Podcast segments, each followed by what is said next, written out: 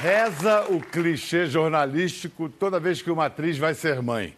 Ela encontrou o seu melhor papel. E tem horas que o clichê é mesmo insubstituível. Atriz, produtora, roteirista, filósofa, são seus quatro filhos do mesmo e permanente casamento que lhe elevam ao título mais honroso de todos, mãe. Cláudia Abreu.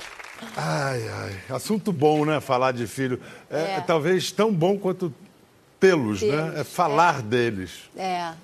Gente- Tem até um perigo da gente falar o tempo inteiro, né? E só ter esse assunto, assim. É. Hoje em dia, todo mundo que me encontra, primeiro, antes de tudo, e os filhos, né? Isso ficou bem. Você querendo discutir filosofia, teatro, cinema. qualquer coisa, mas eu, eu, eu gosto, não tem problema. Agora, as pessoas gostam de filho, mas você especialmente, porque quatro é assim. É, uma goleada, É né? uma mulher antiga, né? Eu costumo dizer que eu sou uma mulher anacrônica. É, assim. é. Mas, na verdade, não foi nada planejado, não. Não, porque eu tive a primeira, demorei até para ter a segunda, aí veio menina. Aí tem uma diferença de seis anos, né? Uma, a, Maria tem segunda? 16, é. A Filipa tem 10. Aí, duas meninas. Aí depois o Zé falou, poxa, e o Vascaíno? Aí a gente deixou rolar, aí quem sabe, vem um menino, veio.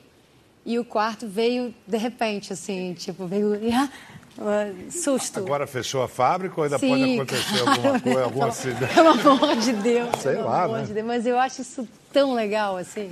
Dizem que, inclusive, é melhor, é mais fácil cuidar de quatro do que de um só. Eu falo sempre isso. É mesmo? É. Porque eu acho que um só, você fica muito neurótica, assim, fica muito obsessiva com aquele filho Se único. você não fica, o pobre o único vai ficar. Vai ficar, exatamente. Tem que ter alguém, um cúmplice, né, para ver os pais enlouquecendo. E, e eu acho também que quando assim você vai trabalhar ou você dá uma escapadinha e viaja só com o marido e tal, você deixa um, dá muito nervoso. Aí você deixa um- uma galera, eles eles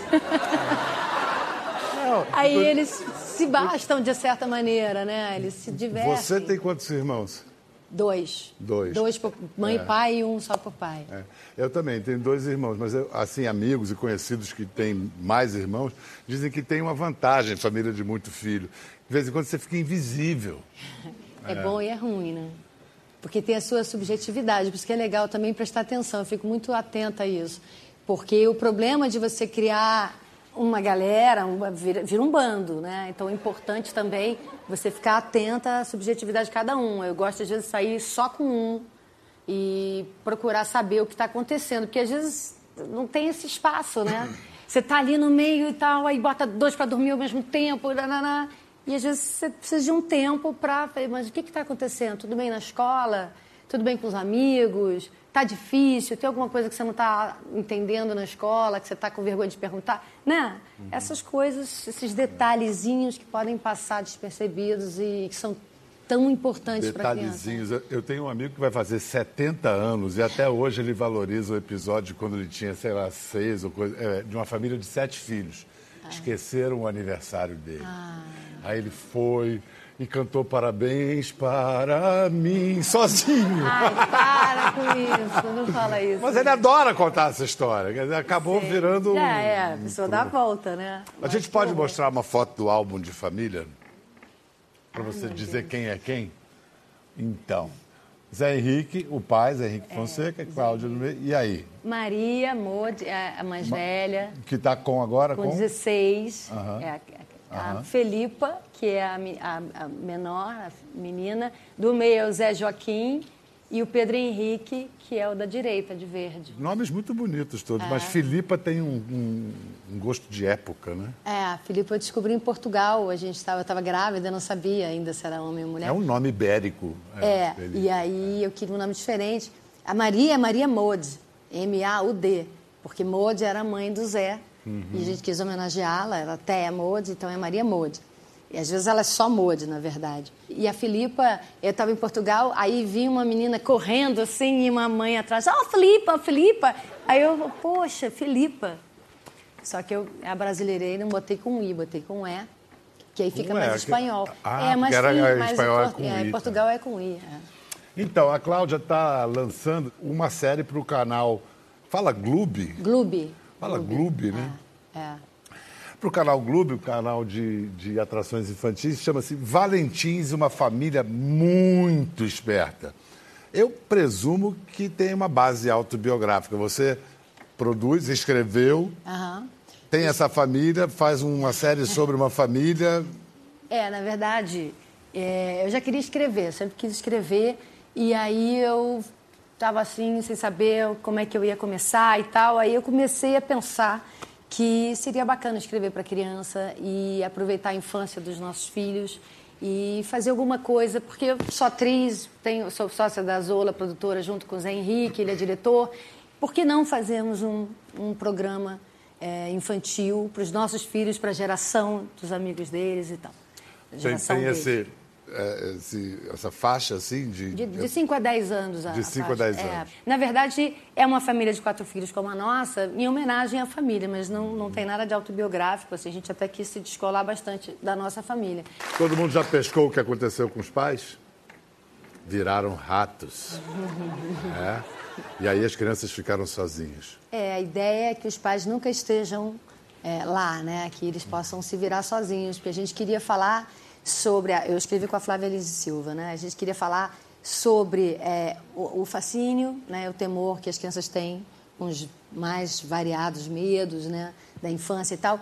E que não pudessem, é, que tivessem autonomia para enfrentar esses medos. Se você tem um adulto, aí você fica muito na barra da saia do adulto, na calça do adulto. Você tem que tentar, de alguma maneira, buscar a sua autonomia para enfrentar esses medos. Então, se os pais não estão presentes, é uma forma deles se virarem. Então, eles, eles enganam todo mundo. E a história tem que ser contada pelas crianças. Então, eles enganam a diretora de que aí fantasiam um esqueleto do pai, do laboratório, que o pai é cientista, a mãe também. Pra fingir que o pai ainda tá pra lá. fingir que a avó está lá tomando conta. Uma Então, eles- citação à psicose Exatamente, Hitchcock, exatamente. claro. é. É, é, é. E aí tem sempre uma, uma, uma solução criativa das crianças, eles unidos, aí também tem essa, essa vontade de mostrar que os irmãos, amigos, eles são fortes, são mais fortes e que eles enfrentam todas as dificuldades sozinhos.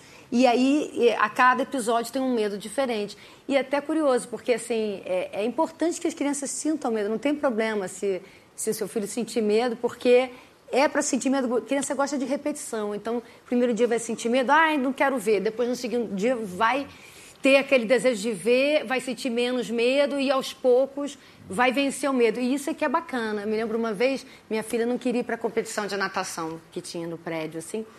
Ela estava com medo, medo de perder, medo de Medo de fracassar, competir, de medo- competir. é. Eu falei assim, mas se você enfrentar o seu medo, por mais que, não importa se vai ganhar ou perder, mas você vai ser mais forte por ter enfrentado o seu medo. Então, na verdade, a premissa é um pouco essa, assim, de você, espectador, você pode até sentir o medo, mas você vai ver os, os personagens enfrentarem aquele medo, vai aprender a se identificar com eles e vai enfrentar o seu próprio medo, né, também, eventualmente, se você sentir. E essa é a- uma das funções, talvez a principal das histórias infantis. É, é o medo que ela pode sentir e, e sente com grande eh, força, porém ela não está ameaçada de fato. Exatamente. Ela experimenta a emoção, mas o papai ou a mamãe, o adulto vai estar ali dando. É, você vê todos os clássicos infantis, né? Você vê a madrasta mandando arrancar o coração da Branca de Neve, você vê o caçador tirando o punhal.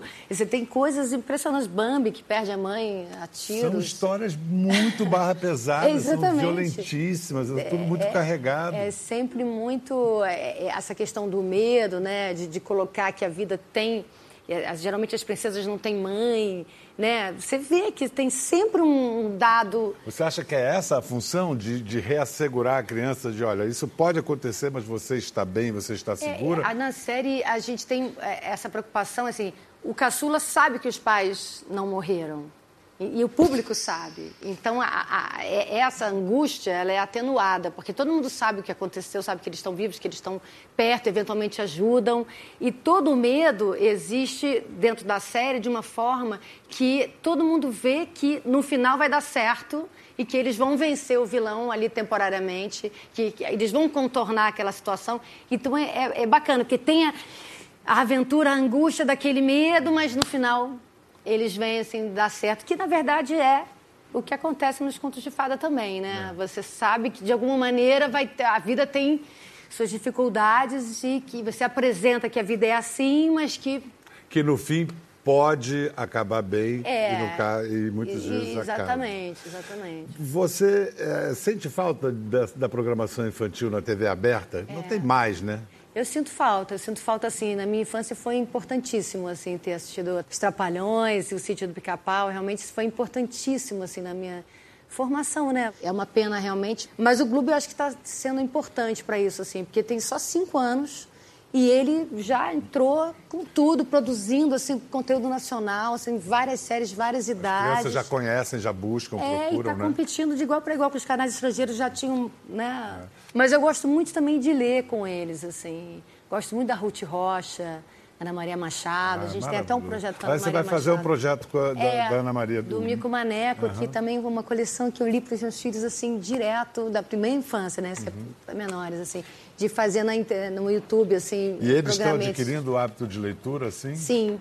Sim. Isso é muito misterioso, como formar leitores, ninguém consegue responder. É um pouco exemplo, mas... Mas eu acho que não só o exemplo, acho que é o hábito que você tem que é, botar uhum. toda noite essa coisa de você ficar na televisão e vai dormir direto, acho que isso prejudica muito. Então, assim, chega uma hora que a televisão também agita muito, é. né? Então, desliga, baixa a bola, baixa a bola é. e pega um livro, aí lê junto. E nesse, e nesse mundo que a gente está vivendo de textos curtos, é tão bom pegar um texto que é. tem um fôlego mais longo, né? Porque isso acalma é- eu, eu sinto isso comigo. Hoje a gente vive nesses é, textos de redes sociais. De vez em quando eu tenho que pegar um livro para minha cabeça Exatamente. serenar um pouquinho. É, e você ficar. Mas acho que esse momento de botar para dormir, eu acho um momento super importante, porque não só é um outro momento importante também que a criança está cansada, que vai te dizer coisas, vai estar tá mais sensível assim.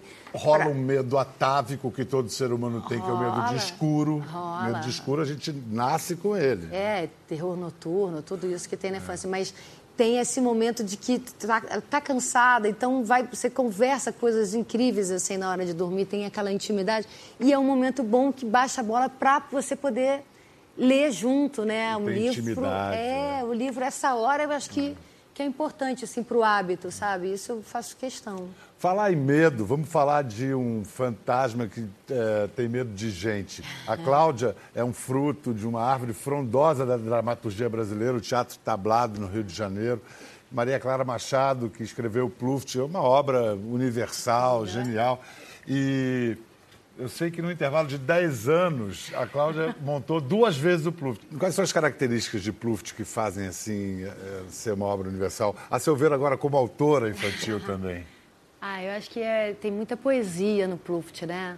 Essa coisa da, do filho ir para o mundo, né? Isso é muito marcante na peça, essa coisa de você ter medo do, que, do outro, né? É assim, e, e, você, de alguma maneira, o Pluft tem medo de gente e gente tem medo de fantasma, né? Você ter é, é, essa, essa coisa, é a primeira coisa, né? De você ter medo... E o Pluft é da década de 60, né? É, é Por aí. acho que é né? Ou 50, até antes, 50, sim, fins de 50. E é engraçado que toca em questões que são super atuais. Super. A, essa, o outro, a relação outro, com a diferença, é o medo do outro. Do que é diferente. É, e essa medo de ir para o mundo, né? Medo, a, a, mãe com medo do filho ir para o mundo e, e, o filho, o que, que tem nesse mundo, né? Que é tão assustador. É, são várias são várias coisas que realmente são, são inerentes a, a, a nós, né? Informação, a alma humana e que e que ela coloca com muita poesia, assim, é muito atual. Vem cá, o, o Valentim, eu esqueci de te perguntar, as crianças meio que coautoraram de alguma maneira, assim, deram ideias, hum, palpites, não, Não, né? não, não exatamente. Quer dizer, na verdade, eu e a Flávia, a gente escrevia lá em casa e toda hora passava uma criança, a gente fazia uma pergunta, a gente fazia uma, uma, uma, certa pesquisa ali. Essa é sempre a coautoria das crianças, é, passando é, enquanto a gente está tentando trabalhar. Exatamente, é. é. Mas, mas não foi uma coisa assim realmente é, assídua, assim, de ficar toda hora fazendo essa pesquisa com eles, não. Mas eu sempre. E eu contava muitas histórias que a gente estava. É, sinopses de cada episódio que a gente estava bolando, eu contava na hora de dormir. Hum, para ver se que aí. Eu, exatamente, aí eu já ficava então, mas e medo disso, e medo daquilo, e tarará. E daí isso fazia uma. Uma, uma ótima pesquisa. deixa que você me deu agora para chamar um cara que, assim, se a Cláudia é mãe para servir de exemplo, esse cara que a gente vai incluir agora é um pai que eu vou te contar. Ah, se todos os pais fossem iguais a você. Antônio Prata!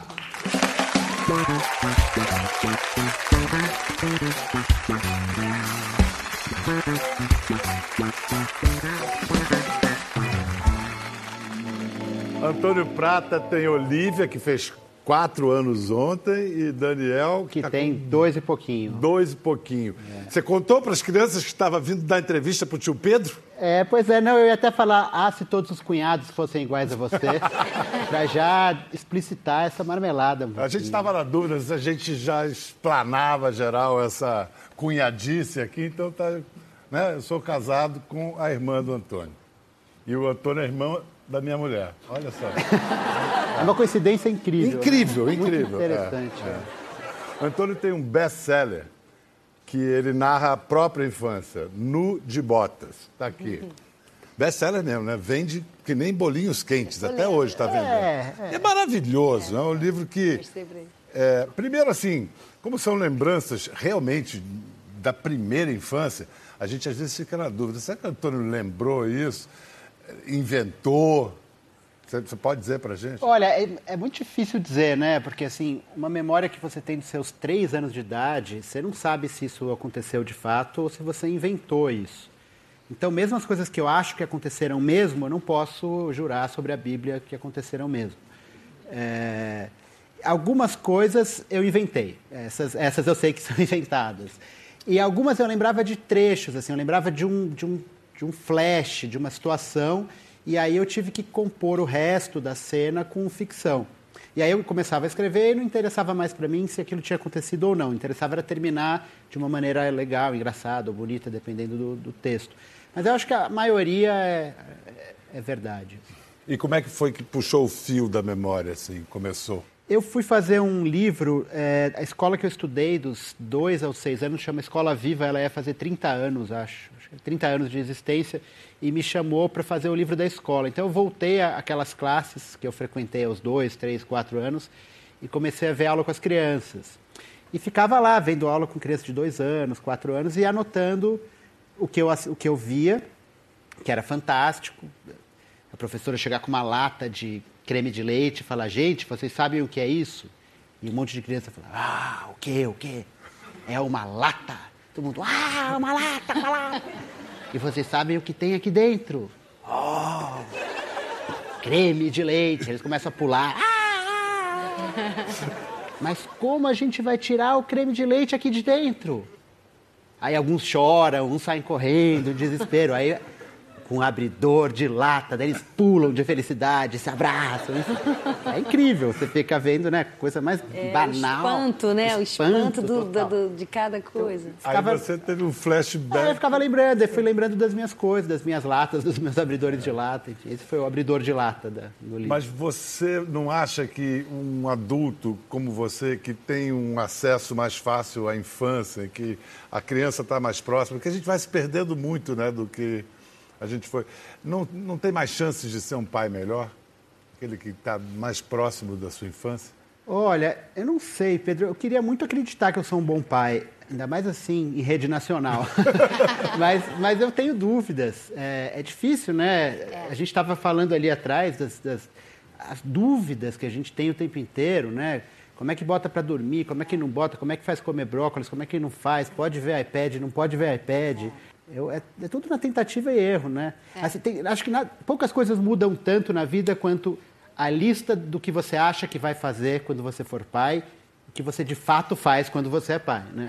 Você fala, meu filho não vai nunca pegar o iPad. Imagina, vai ver YouTube. Há três tempo, anos você fala, pelo amor, de Deus, pelo amor de Deus, assiste YouTube, deixa jantar. É, então, não sei. É. Agora o livro do Antônio que está bombando é esse aqui. Esse é para crianças mesmo. Jacaré, não. É, eu diria que foi feito em parceria com a Olivia, com a filha mais velha, no sentido do, de que você entrava com as histórias e ela com as gargalhadas. Ah, isso funciona. Qual foi a, a parceria? É, a parceria foi que ela criou a história e eu plagiei. Foi basicamente isso. ela inventou o livro e eu roubei. É, o livro tem muito a ver com o que você estava falando dos medos e também da repetição. Porque um, do, um, dos medos que a criança tem, né, e que a gente continua tendo, é da falta de lógica, da falta de, de de sentido, de sentido do né? mundo. A falta de sentido, a loucura é um medo muito grande. Na verdade, né? medo esse medo nos acompanha nos até acompanha, hoje, né? É, pois não, é. assim, o sentido, não, vamos mudar de assunto, né? O sentido da vida, não, não, vamos mudar de assunto. É, pois é. é. E uma das maneiras de lidar com a falta de sentido é o humor, né? Um tipo de humor, a coisa não faz sentido e é engraçado. E eu tive a oportunidade de ver com os dois filhos, assim, um momento em que surge o humor na criança. Então, é, a prime primeira coisa que eles riem é a falta de sentido. Então, você pega, tá brincando com eles, pega uma boneca, outra boneca, outra boneca, outra boneca, uma panela. Eles riem, porque eles sabem que aquilo não faz parte daquela sequência, né? Ou, assim, uma mais, mais simples de todas, uma almofada, né? Você sumiu, apareceu. Sumiu, apareceu. Para eles aquilo é uma mágica, né? É um efeito especial igual das caras virando rato, né? É. Meu Deus, ele sumiu, agora tá Freud tá descreve esse momento, né? Essa brincadeira. É, do sumiu e desapareceu, né? que é quando a criança começa a acreditar que a mãe ou o pai eh, vão embora, mas voltam, né? Sumiu, é, apareceu, é, sumiu, seu, é, apareceu. É. Freud fala disso. Mas aí, então, então eu ficava, a brincadeira que eu fazia com a Olivia era ficar enumerando várias coisas então eu falava, Olivia, sabe o que vai ter para almoço? O quê? Eu falava, vai ter arroz, vai ter feijão, vai ter carne, vai ter salada e jacaré. E ela ficava, ela ria e se revoltava. Falava, não, papai, jacaré não, jacaré é bicho, que nojo. Eu falava, tá bom. E a gente vai na casa da vovó, sabe quem vai estar tá lá? Vovó, vovô, titia, e o jacaré? Não, papai, jacaré não é da nossa família. Então o livro é só isso, essa coisa banal de repetições e que de repente entra um jacaré. E a criança fala, e aí tem um final surpreendente, em que tem um jacaré de verdade. É, mas aí tem que comprar o livro e ler, gente. Não adianta. A correção política ajuda ou atrapalha? Ajuda e atrapalha? Quando ajuda, quando atrapalha? No caso de histórias, por exemplo, hoje a gente. Não, o, o certo não é cantar atirei o pau no gato, é não atire o pau no gato. Isso não contraria a lógica da, do que a gente estava falando, do medo de experimentar coisas que não podem ser vividas ou que não precisam ser vividas? É complexo, né, Pedro? É, não sei, eu tenho. A gente podia falar 12 mil horas sobre isso, vou tentar fazer uma resposta resumidíssima. Assim, é, eu acho que a correção política é uma coisa maravilhosa que surgiu no mundo. Né? A ideia de que você não pode ser machista, não pode ser racista, não pode ser homofóbico em público. Maltratar animais. É, maltratar animais e tudo mais. É, é um, é um avanço genial, né? E tem a ver com a entrada das minorias no jogo. Né? Você só pode ser racista onde só há brancos. Uhum. Quando entram as pessoas ofendidas, elas têm voz e falam, ei, isso é maravilhoso. Por outro lado, também vivem-se, eu não gosto de falar de excessos, mas situações meio bizarras, como é, de, né, de você desviar de toda a maldade, desviar de todo, fingir que não há preconceito, né, fingir um mundo colorido e róseo, que não é o, o mundo real, né? É, eu não tenho muito uma resposta assim. As pessoas se, né, se colocam hoje muito a favor ou contra. É, não, né? então, então eu vou, vou uh, apresentar um objetivo. Um grande autor brasileiro, Monteiro Lobato, há essa questão. O negro na obra de Monteiro Lobato é uma questão, como a tia Anastácia sempre subalterna e tal. Como é que você lida com isso? É um tesouro da literatura brasileira. Você vai ser censor do que os seus filhos vão ler? Como é que Começa pela Cláudia, como é que você administra isso? Ah, eu acho que você não pode invalidar uma obra inteira, né, como a do Monteiro Lobato, do Lobato por conta de, dessa característica. Eu acho que é triste ter racismo na, realmente na obra dele. Seria melhor que não tivesse isso. Mas acho também que, por outro lado, é uma obra muito rica. Né? E eu acho que é importante até porque é, você lê exatamente para ver que aquilo retratou uma época, uma mentalidade de uma época e que hoje em dia a gente avançou muito. Relação, apesar de ainda existir bastante racismo, você sabe que hoje em dia já existe uma, uma, uma mentalidade completamente contra isso, né? até mesmo uma patrulha saudável para que isso. Mas olha só quanta coisa você tem que explicar para a criança, né? para ela ler. É, mas aí você vai dando também esse senso crítico, né? Esse espírito crítico de falar, olha, isso aqui numa época existia e que era errado, então você também vai contextualizando para a criança, né? Tem algo que já está acontecendo nos Estados Unidos é um, é um fenômeno já visível no Brasil também, que são crianças uh, antigamente chamavam spoiled, e, uh, mimadas e agora eles chamam entitled, uh, crianças empoderadas, crianças que acham que têm todos os direitos. O fato é que está mais comum do que se desejaria famílias em que as crianças se tornam pequenas tiranas e que os pais vão buscando atender todos os desejos e mais, poupá-las de frustrações. Tem pai que fica doente, frustrado por ter que frustrar os filhos. Essa é uma conversa. Como é que você faz com isso? Antônio, o pai do ano. É. Olha, teria que esperar. Vou mostrar um VT da Olivia daqui a 10 anos para ver como ela vai ficar e o Daniel. Mas eu acho que uma das coisas que pode, você pode fazer é ter quatro filhos, né? Você tem quatro é. filhos, inevitavelmente eles vão aprender como o mundo é na real, né? Você não vai ter aquela torta só para você. A competição imediatamente, a, e você esvazia o poder, né? É. Porque você todos, né, todos são filhos, todos podem, assim, mas eu acho que, que é uma coisa da, da educação moderna mesmo. A gente quer dar tudo, a gente quer suprir né, qualquer tipo de frustração. Isso é péssimo. Assim. Eu sei que eu, eu posso dizer que eu errei muito com a minha primeira filha, e não quer dizer que eu não erre com os outros, mas com a primeira, né, que é aqui você é o teste. É que né? com quem a gente erra mais. É? Exatamente, é. porque você quer suprir, né? Então, aí não, fica... e tem uma distinção muito tênue entre proteger e preservar. É. Em que momento que você, não... intervém? É... Porque é muito complicado, somente em escola, assim, em relação com amigos, em relação à, à escola em si. É, em que momento você fica, você vê que está com dificuldades, você fica na sua, em que momento você tem que intervir, porque tem um grande sofrimento acontecendo e você tem que ser atuante, né? É, tô... Esse, essa linha tênue é muito difícil. Eu tô com ódio de uma menina de três anos. Eu tô querendo socar, socar uma menina de três anos que ela tá zoando a minha filha. Ela chega em casa e fala, não vou falar o nome da menina. Uhum. Não, não fala o nome senão eu rosno, e não é, não é em respeito a ela. Mas a minha filha chega em casa e fala, hoje ela passou fingindo que era uma gata e quando olhou para mim ela fez assim, Uau! Eu quero ligar para a mãe dela e falar, escuta, é mãe ela ser uma gata educada. Já passei muito por isso, Antônio. Mas isso é a receita para estragar, né? Para deixar É muito criança... difícil, é muito difícil. É Mas uma coisa que o, o, o, Guga Chakra, que é nosso colega e... Grandíssimo e correspondente, craque do jornalismo Ele estava tu, tweetando isso outro dia, que o irmão dele do meio, eles são três estava reclamando que agora as pessoas têm um ou dois filhos, então essa instituição, que é o irmão do meio, está sumindo. E o irmão do meio é um lugar fundamental para a civilização. Muitos comediantes são irmãos do meio. Porque o irmão do meio é aquele que não é nem o primeiro, que é o máximo, nem o último, que é aquele fofinho, né? O irmão do meio é um esquecido que fica ali sem saber muito o que fazer. Muitos comediantes são irmãos do meio. A Tina Fey, que fez Dirty Rock, que uhum. faz, faz várias coisas, ela é irmã do meio e na autobiografia dela tem um capítulo sobre a irmã do meio. Então, esse mundo de poucos filhos pode estar acabando não só com o irmão do meio, mas com, com humor. É uma coisa seríssima. o Estado deveria pagar as pessoas para terem três filhos para ter irmão do meio. É um negócio sério. Não, não, não enquanto houver autores como o Antônio que pegou, o Antônio Prato pegou a experiência dele, é, bom, ele divide as experiências dele com os leitores de suas crônicas e suas alegrias, angústias, assim como Vinícius, não é? Noites de insônia, cães prematuras, prantos convulsos, meu Deus, salvai-o. No caso do Antônio, todo esse drama virou drama no teatro. Foi adaptado a peça Cinco Vezes Comédia com Bruno Mazeu. Aliás, o Bruno Mazeu está neste momento é, com gêmeos. Gêmeos, gêmeos tem que tirar o chapéu. Vocês gostariam de hipotecar a sua solidariedade ao Bruno?